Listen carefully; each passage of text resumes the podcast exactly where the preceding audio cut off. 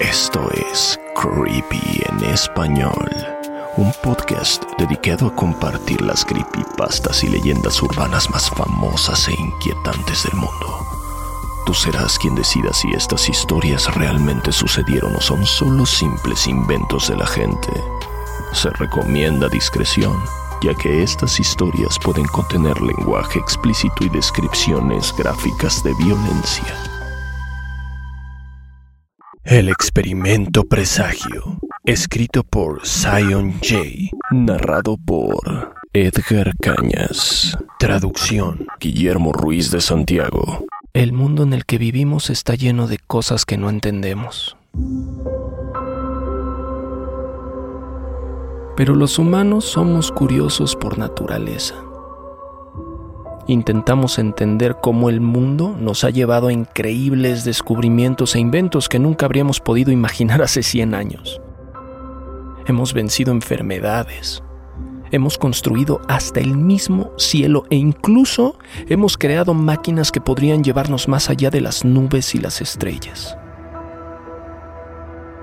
Si nuestros antepasados pudieran vernos, estoy seguro de que muchos de ellos nos verían como dioses. Sin embargo, nuestra curiosidad y nuestra hambre de conocimiento no siempre nos ha llevado a la grandeza. No. El verdadero mal, la oscuridad, también se han descubierto en la conquista del conocimiento. Y al final, Temo que esa será nuestra perdición. Y no es que quiera hacerme el gran filósofo. Lo digo porque lo he visto, lo he vivido, he sido parte de ello.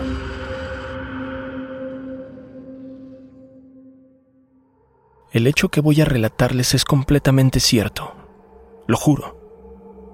Estoy seguro de que muchos creerán que se trata de otra historia espeluznante para producir emociones baratas, pero les prometo que esa no es mi intención. El propósito de esta historia es simplemente advertirles de lo que acecha más allá del pelo de lo que podemos ver y entender. Mostrarles lo que nos espera en la oscuridad, aunque yo mismo no lo entienda. Lo que voy a contarles ha sucedido y estoy seguro de que volverá a suceder.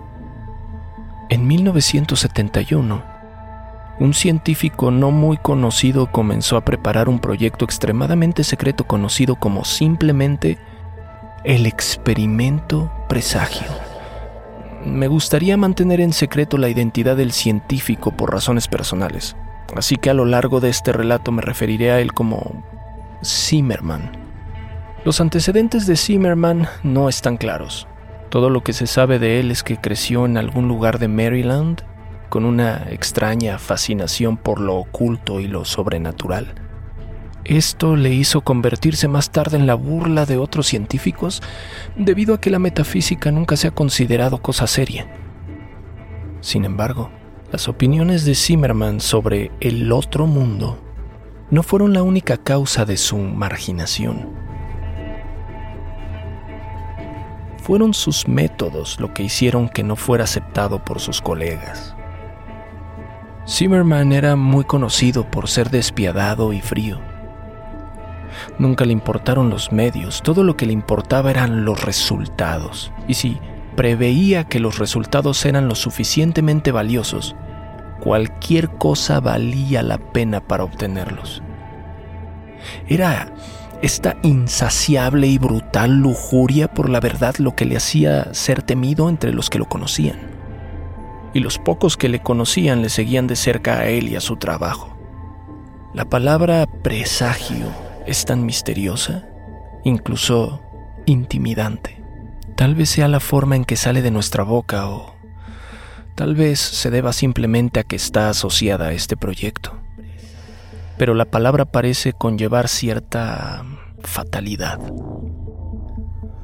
lo cual tiene sentido ya que está relacionada con otras palabras como advertencia. No puedo imaginar la razón que tuvo Zimmerman para dar este título al experimento, pero en retrospectiva, encaja perfectamente.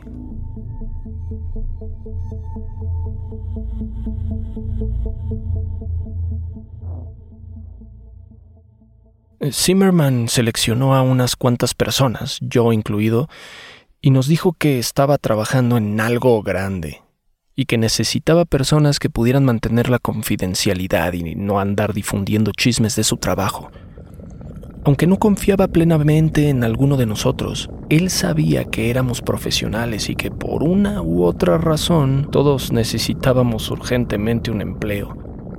Yo había trabajado en la clínica local como médico, pero me cacharon robando medicamentos y me despidieron enseguida. Esto dejó una marca muy oscura en mi currículum, por lo que era difícil encontrar trabajo. Además, era nativo de Alaska y vivía cerca de donde se iba a realizar el experimento, así que podía decirse que era un trabajo muy conveniente para mí. Como pueden imaginar, aproveché la oportunidad y cuando vi la paga, me fue aún más difícil resistirme. Nos contrataron a 15 personas en total, algunos eran colegas suyos que llevaban tiempo trabajando con él. Otros eran trabajadores de mantenimiento y unos pocos fueron contratados como seguridad privada. Yo fui el único médico del equipo. Todavía me sorprende cómo consiguió los fondos necesarios para el experimento. No me sorprendería del todo que lo haya hecho de forma ilegal, pero legal o no necesitaba el dinero y él me pagaba. Ahora sé que esa fue una decisión que realmente lamento. Zimmerman invirtió comprando un terreno relativamente grande en las profundidades del desierto congelado de Alaska. En ese terreno construyó una estructura de concreto, no muy diferente a un búnker. La única diferencia es que su objetivo era mantener cualquier daño potencial contenido dentro de la estructura en lugar de mantenerlo fuera, como él decía. La mayor parte de la estructura estaba excavada bajo tierra, lo que hacía que el complejo subterráneo pareciera mucho más pequeño de lo que realmente era. Solo había una forma de entrar y salir, y era a través de una escalera que conectaba con el discreto edificio de la superficie, al que nos referíamos como el edificio de entrada. Después de que todo el mundo se acostara por la noche, la puerta cuadrada que daba acceso a la escalera se sellaba con una tapa metálica muy grande y gruesa.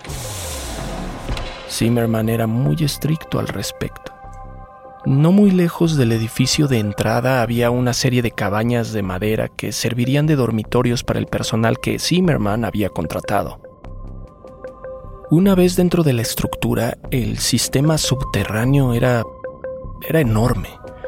En el centro del complejo estaba la sala de control. En ella se conectaban todos los sistemas eléctricos de la instalación, incluidas las cámaras de seguridad, las luces y los controles de las puertas. Consolas, monitores y ordenadores se alineaban en las paredes de esta gran cámara central. Aquí también se conectaba la escalera que permitía el paso entre el edificio de entrada y la bóveda subterránea. Conectadas a la sala de control había tres puertas. Una llevaba a una sala más pequeña que servía de enfermería, otra puerta llevaba a una sala de descanso y la última puerta llevaba a los pasillos.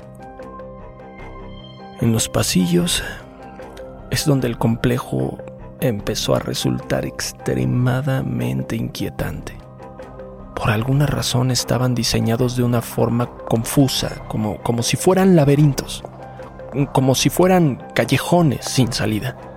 Claro, si sabías a dónde ibas, no tardarías en encontrarte entre una de las tres salas.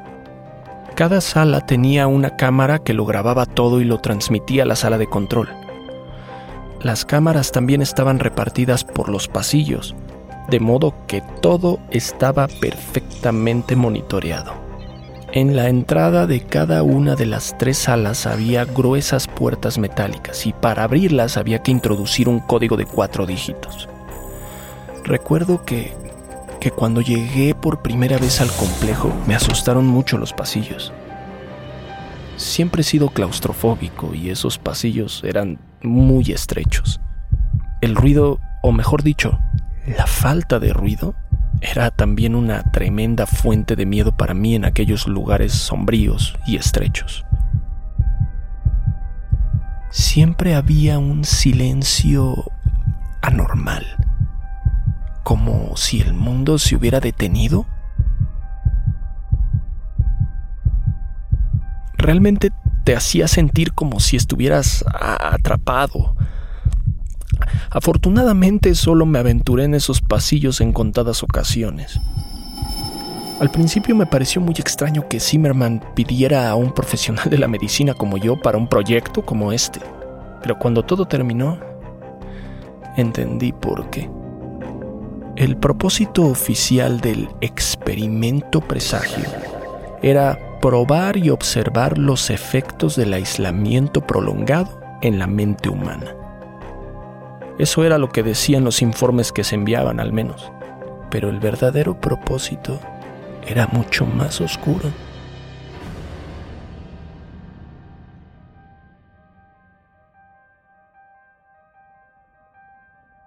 Como dije antes, Zimmerman siempre había tenido una obsesión con lo oscuro y lo sobrenatural. Buscaba probarse a sí mismo ante aquellos que no creían en él. Quería a toda costa una prueba física de que lo sobrenatural era un fenómeno real. Y claro, quería ser el primero en conseguir dicha prueba. El verdadero propósito del experimento presagio era encontrar una prueba de lo metafísico, un mundo que no podíamos ver. La idea de hacer esto era naturalmente un poco desalentadora, incluso aterradora. Pero era el método de Zimmerman lo que lo haría aterrador. Zimmerman creía que sería capaz de abrir un portal entre mundos momentáneamente, permitiendo que tres entidades al azar cruzaran a nuestro mundo para después atraparlos dentro de una de las tres habitaciones. Zimmerman tenía la teoría de que cualquier entidad intentaría poseer al ser vivo más cercano que se encontrara. Quería utilizar esta técnica para atrapar a un espíritu en una forma física, permitiéndole entrar en un ser vivo al que se le hubiera inyectado una mezcla compuesta creada por Zimmerman. En teoría, este compuesto impediría que la entidad abandonara aquel cuerpo, si hubiera sabido que este era el verdadero propósito antes de inscribirme, tal vez lo hubiera pensado dos veces. Pero Zimmerman decidió no confesarlo hasta tenernos a todos dentro de su fortaleza. Incluso si alguno de nosotros hubiera querido marcharse, dudo que se nos hubiera permitido hacerlo.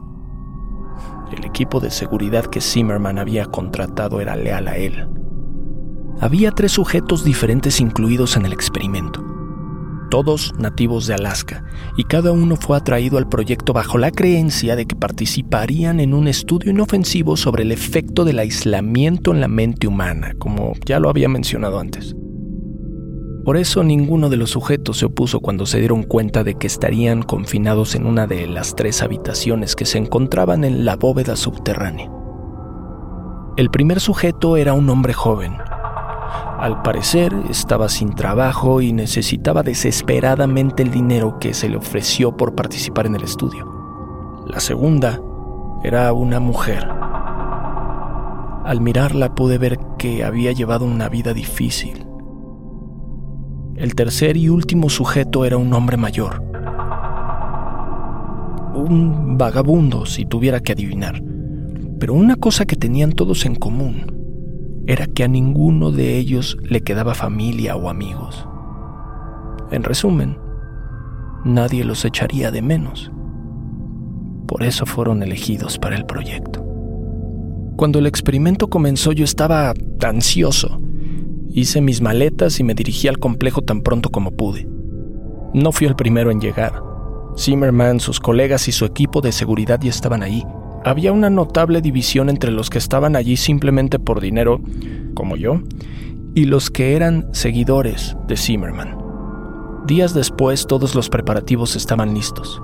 Los sujetos habían sido encerrados en sus habitaciones, las cámaras, las luces y los altavoces estaban plenamente operativos y todos los miembros del personal se habían instalado. había llegado el momento de que el experimento comenzara oficialmente. Zimmerman pidió a todo el mundo que nos presentáramos en la sala de control a las 9 de la noche para dar inicio al experimento. Quería que todos viéramos el fruto de su trabajo. Cuando nos encontrábamos reunidos, Zimmerman se dirigió a nosotros y simplemente dijo, observen. A continuación nos dio la espalda, se inclinó hacia el micrófono que transmitía su voz a través de las tres alas y empezó a cantar en un idioma extraño.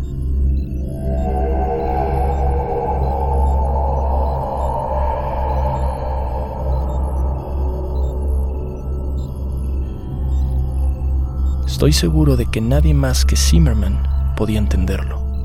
Todos observamos los tres grandes monitores de la pared esperando que ocurriera algo.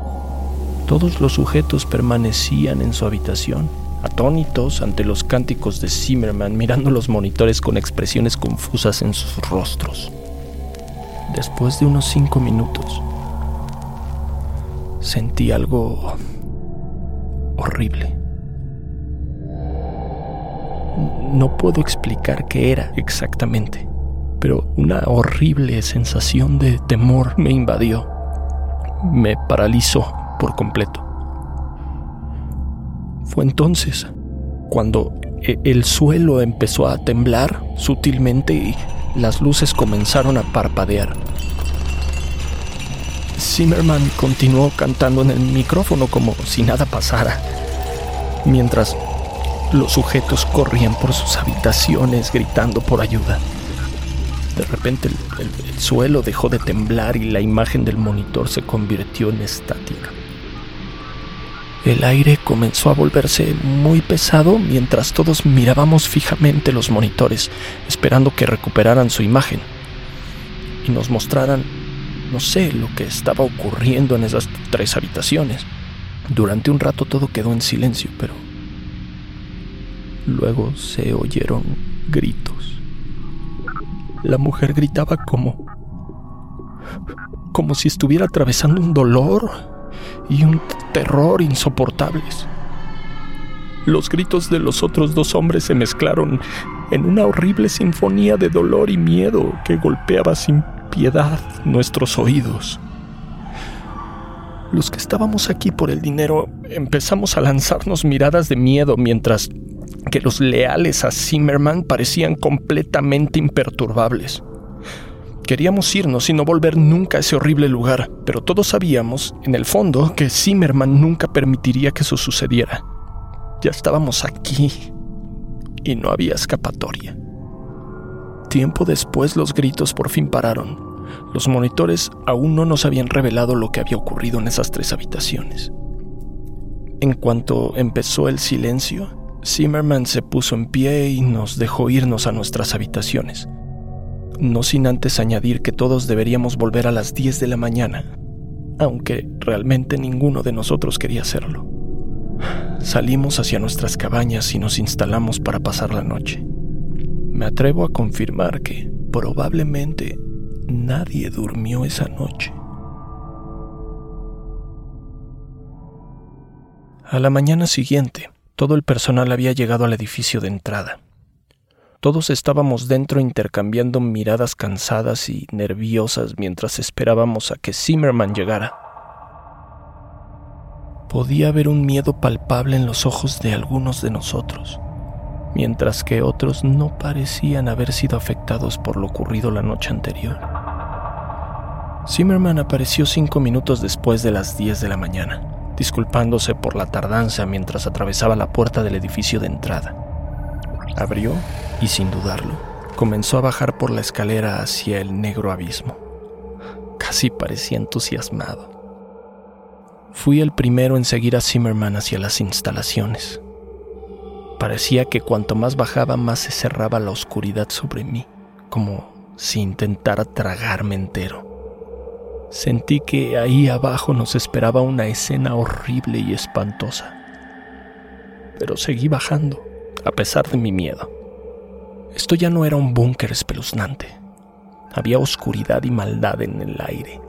Un verdadero mal vivía ahora aquí y yo podía sentirlo. Todos podíamos. Finalmente sentí que mi pie tocaba el suelo y dejé escapar un silencioso suspiro de alivio por estar en tierra firme. Como si fuera una señal, los focos cobraron vida, empapando la habitación con su cálida y bienvenida luz. Me permití tomar un par de segundos para examinar la sala de control. Estaba exactamente como la habíamos dejado la noche anterior. Era casi como si no hubiera ocurrido nada extraño. Eh, me sacudí de mis pensamientos al recordar los monitores llenos de estática en la noche anterior. Dejé que mis ojos se dirigieran lentamente hacia los monitores de la pared. Mi atención fue captada primero por los monitores 1 y 3, que seguían siendo pura estática. Entonces la imagen inmóvil del monitor 2 me llamó la atención. La sala 2 estaba totalmente inmóvil y todo parecía completamente intacto. No pude evitar el grito ahogado al notar la única cosa que era diferente. La mujer yacía muerta en el centro de la pequeña habitación de concreto, con una expresión de miedo, de terror la expresión de Zimmerman se alteró al ver esto. Ordenó que se apagara el segundo monitor y así sucedió. No preguntamos el por qué. También ordenó que si las imágenes de los monitores 1 y 3 no volvían en las siguientes dos horas, se enviaría al equipo de seguridad a investigar las habitaciones. El equipo de seguridad, por supuesto, asintió al oír esto. Pude ver el miedo en sus ojos. El tic-tac del reloj era el único sonido que resonaba en la sala de control mientras yo miraba los monitores. Había pasado una hora y cincuenta minutos. La estática seguía siendo lo único que ocupaba los monitores 1 y 3. Zimmerman y un par de sus colegas charlaban tranquilamente entre ellos en el otro lado de la sala, mientras yo me dedicaba a leer y reflexionar sobre la situación en la que me encontraba. Estaba claro que había cometido un error al venir aquí el cadáver de la mujer era prueba fehaciente de ello, y solo Dios sabía lo que nos esperaba en las habitaciones 1 y 3. Mis pensamientos se interrumpieron pronto cuando volvió la imagen del monitor 3. La imagen clara que se mostraba ahora en la pantalla hizo que los ojos de todos se abrieran notablemente. Lo que se mostraba en el monitor era espeluznante. Una cosa humanoide estaba en el centro de la habitación mirando directamente a la cámara, sin moverse. Estaba vestido como el sujeto 3, pero estaba claro que no era el mismo hombre que había entrado a la sala. Lo primero que me llamó la atención fueron sus ojos. Era de color negro sólido y tenía el doble de tamaño que los ojos humanos normales. Parecían tan fríos. Su cabeza también había crecido con los ojos de una manera tan simétrica e inquietante. El ser también se había despojado de todo el pelo que antes tenía e incluso desde el monitor podía ver lo anormalmente suave y clara que era su piel. También parecía haber crecido en altura y estatura, lo que podía verse en el hecho de que su ropa ahora era obviamente demasiado pequeña para su portador. Sus extremidades se habían alargado, sus brazos colgaban casi hasta las rodillas de la criatura. Lo que estábamos viendo no era en absoluto el mismo hombre que habíamos enviado al interior de la habitación. Miedo era todo lo que sentía mientras seguía mirando en el monitor a la cosa, y mi miedo parecía ser compartido por los que me rodeaban. Puede sonar horrible, pero era un poco satisfactorio ver que Zimmerman y sus colegas también podían sentir miedo. Y al mismo tiempo era preocupante porque esto demostraba que esto no formaba parte del plan original. Algo había salido mal. Todos mirábamos fijamente a las pantallas a pesar de nuestro miedo. Era casi como si estuviéramos en trance. Mi miedo ya presente empezó a crecer y a extenderse rápidamente por mi cuerpo, mientras me perdía en los ojos de la criatura con su aterradora mirada hipnótica.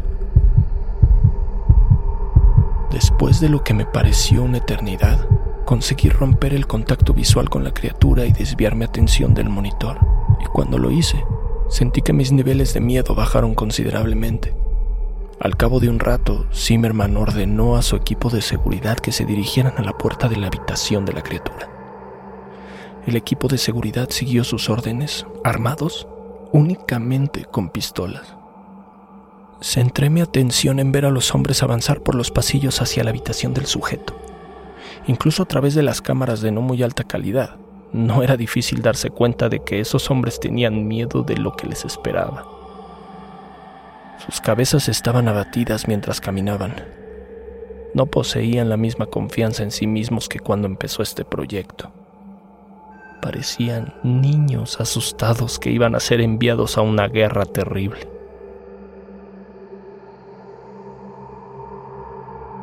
Finalmente, llegaron a la puerta. Teníamos una visión perfecta de ellos y de la puerta a través de la cámara del pasillo. Uno de ellos dijo algo a través de uno de sus walkie-talkies e hizo un movimiento hacia la cámara. En respuesta, uno de los colegas de Zimmerman abrió la puerta con un zumbido. Los hombres ya tenían sus pistolas preparadas. Lentamente la puerta comenzó a abrirse. Todos observamos con atención cómo los hombres empezaban a acercarse a la puerta, con las armas apuntando al interior. De repente, y sin previo aviso, se oyó un fuerte grito. Y cuando algo salió disparado de la habitación hacia los hombres, el monitor perdió la señal. Inmediatamente pudimos oír los gritos que resonaban por los pasillos, seguidos poco después por el claro sonido de los disparos. No podíamos hacer otra cosa que esperar. Al cabo de un par de minutos los gritos y los disparos cesaron. Todos esperamos y rezamos con la esperanza de que aquella criatura no llegara a la sala de control donde nos encontrábamos. Tras un par de minutos los hombres regresaron llevando consigo el cadáver de otro. Tenía enormes cortes que le cubrían el pecho y la cara. Todos los miembros del equipo de seguridad tenían expresiones llenas de terror. Uno de los hombres por fin levantó la vista hacia nosotros nos miró fijamente durante un rato. Está muerto, murmuró con voz temblorosa y asustada. Dos de los hombres estaban ilesos, al menos físicamente. El tercero estaba vivo, pero apenas. Su cuerpo estaba cubierto de cortes sangrientos y uno de sus ojos había sido arrancado. Conseguí estabilizarlo. Los otros dos hombres explicaron vagamente lo sucedido, al parecer, la criatura saltó hacia ellos al momento de que se abrió la puerta. Según ellos, tenía una cara horriblemente contorsionada y largas garras afiladas. Afirman haberle disparado más de una docena de veces antes de que cayera muerto, y luego dicen que le vaciaron otra docena de balas solo para asegurarse de que no reviviera. Después de atender al herido fui a investigar a los monitores. Tenía que ver las grabaciones a pesar del miedo. El sujeto 3 era el único que quedaba ahora y necesitaba verlo y asegurarme de que siguiera ahí. Las cámaras de la habitación 3 seguían mostrando una pantalla llena de estática. Cuando el monitor de la habitación 3 recuperó la señal, pudimos ver a otra criatura mirando directamente a la cámara. De inmediato noté algo especialmente inusual. Había un extraño sonido que emanaba de alguna parte. Al principio apenas era perceptible, la única razón por la que lo oí fue por lo extremadamente silenciosa que estaba la enfermería. Pero a medida de que pasaba el tiempo, comenzó a aumentar lentamente su volumen. Al cabo de una hora era lo suficientemente fuerte como para que todos los demás pudieran oírlo también. Era era una canción que parecía estar en constante repetición. Nadie pudo determinar su origen hasta que descubrimos que parecía venir de las paredes. Con el tiempo la música comenzó a perturbarnos. El, miedo flotaba en el aire y la presencia de una inconfundible oscuridad y maldad estaba presente. La criatura en la habitación 3 seguía sin moverse. Tenía la mirada fija en la cámara todo el tiempo. Siempre tenía la sensación de que miraba directamente a mí, sin importar en qué lugar de la habitación me encontrara. Al cabo de unas horas, la canción era tan fuerte que teníamos que gritar para comunicarnos. Fue alrededor de las 8.30 cuando el suelo empezó a temblar de nuevo, como lo había hecho la noche anterior. El pánico comenzó a extenderse entre mis compañeros a medida que el temblor aumentaba en intensidad. Tuve la repentina sensación instintiva de mirar hacia el monitor del sujeto 3. Había desaparecido. De pronto, nos quedamos sin luz. La música se apagó de golpe y el miedo se apoderó de nosotros. Las luces de emergencia se encendieron poco después de que se fuera la luz. E, eran muy tenues, pero me permitían ver mucho. El pánico total se apoderó de nosotros cuando muchos de mis compañeros empezaron a gritar y a correr hacia la escalera en un intento de escapar. Zimmerman gritaba para que todos se calmaran, pero su personalidad dominante e intimidante no tenía efecto aquí. El caos era total. Todos los gritos se silenciaron pronto cuando el zumbido familiar de esa inquietante canción empezó a subir de volumen de nuevo. Esta vez estaba claro que el ruido procedía directamente de los pasillos. La melodía se hizo más fuerte, lo que obligó a muchos de nosotros a taparnos los oídos en un intento de silenciar el ruido. Entonces, de repente, se hizo el silencio de nuevo. Todos mirábamos fijamente la gruesa puerta de metal a la espera de lo que se avecinaba. La puerta se abrió repentina y violentamente. La música comenzó de nuevo, más fuerte que nunca. La brusquedad y el volumen hicieron que muchos de nosotros retrocediéramos cayendo al suelo. Levanté la vista un segundo y en el umbral de la puerta se encontraba una figura alta, de piel lisa, extremidades largas y ojos tan oscuros y malévolos. En ese momento vi a la criatura levantar a Zimmerman y partirlo por la mitad con un movimiento fluido rociando la habitación y a todos los que estaban en ella con su sangre, sus intestinos, sus órganos. La visión de aquello fue demasiado para mí. Me encorvé inmediatamente después de ver esto y vomité por todo el frío suelo de cemento. Esa escalera es mi única esperanza de supervivencia. Pensé mientras me obligaba a ponerme de pie pude ver a la cosa desgarrando a la gente mientras se dispersaba en un intento de escapar. Esta era mi única oportunidad de subir esa escalera. Forcé mis piernas para avanzar hacia la escalera tratando de bloquear los gritos aterrorizados de mis compañeros y la música insoportablemente alta. Podía oír disparos mezclados con terribles sonidos de carne desgarrándose. Extendí las manos y llegué a sentir alivio cuando mis dedos entraron en contacto con el duro barandal de la escalera. Empecé a subir lo más rápido que pude mientras rezaba para que el monstruo no me viera. Parecía que en cualquier momento iba a sentir que una de sus suaves manos me tocaría la espalda y me arrastraría hacia la muerte, pero finalmente llegué a la cima.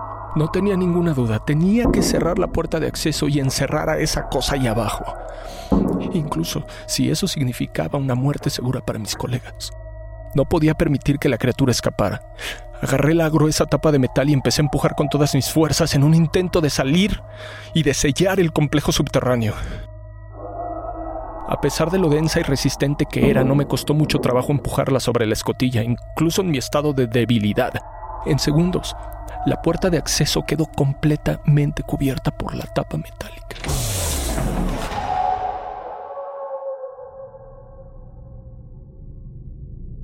Me derrumbé de lado. Empecé a vomitar un poco más mientras el cansancio se apoderaba de mí. Y mientras estaba ahí tumbado, me di cuenta de algo. Aparte de mis respiraciones agitadas, lo único que podía oír era el débil eco de aquella canción. Sentí que iba a perder más la cordura si seguía allí tumbado, escuchando esa canción. Así que me obligué de nuevo a ponerme de pie y comencé a dirigirme a la cabaña de madera en la que me había alojado la noche anterior. Allí había dejado mi equipaje y también las llaves de mi camioneta. De los 15 miembros del personal que participaron en ese experimento, soy el único que sobrevivió. Nunca he vuelto al horrible lugar donde ocurrió todo esto. Y no tengo intención de hacerlo. El proyecto era secreto y Zimmerman era el único que conocía todos los detalles del mismo. Y por lo que sé, nadie sabía de mi participación en él. De hecho, probablemente soy el único que sabe en qué consistió realmente el experimento presagio. A estas alturas, probablemente te preguntes por qué estoy compartiendo todo esto. Tal vez estés esperando que diga una moraleja sobre no meterse en lo desconocido o algo por el estilo. Pero no tengo ningún discurso que dar, ni ninguna lección que enseñar. Hoy he empezado a oír un ruido. Casi inmediatamente reconocí el ruido como una melodía muy inquietante y familiar. Ni siquiera intenté rastrear su origen. Sabía que sería inútil. A medida que avanzó el día, la música ha ido aumentando de volumen. Ahora puedo distinguirla claramente. Soy completamente incapaz de escapar de ella. Me ha seguido a todas partes. Aquella criatura viene por mí.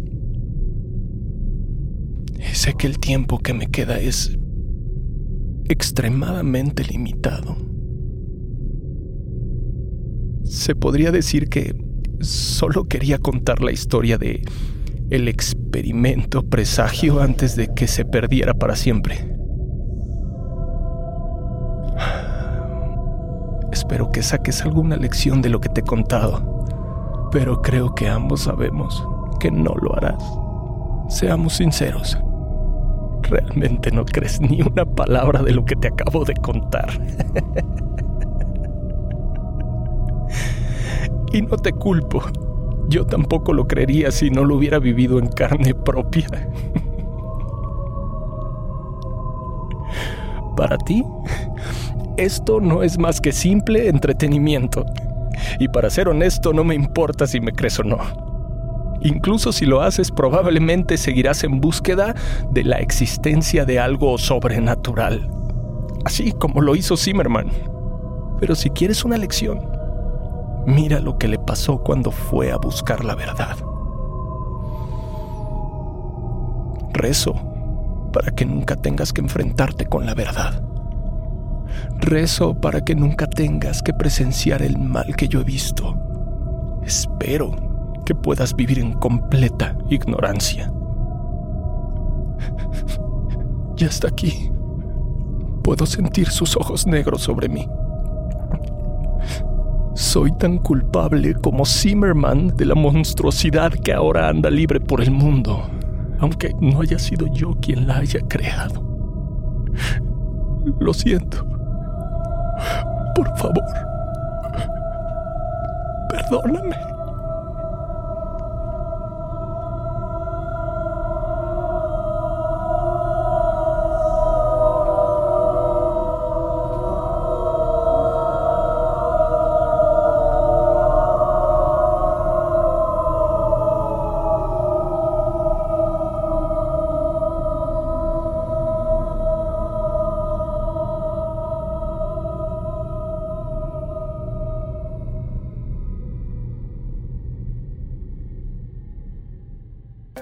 En español fue creado por John Grills y producido por Guillermo Ruiz de Santiago. Manda tu propia historia a creepyhistoriaspod.gmail.com y nos pondremos en contacto contigo. Síguenos en Instagram, estamos como arroba creepy en español. No olvides suscribirte a Creepy en español donde sea que escuches podcasts. Todas las historias compartidas en este podcast están bajo licencia de bienes comunes creativos o tienen el permiso explícito del autor. Ningún extracto de este podcast debe retransmitirse o distribuirse sin el consentimiento del equipo de Creepy en español y de su autor.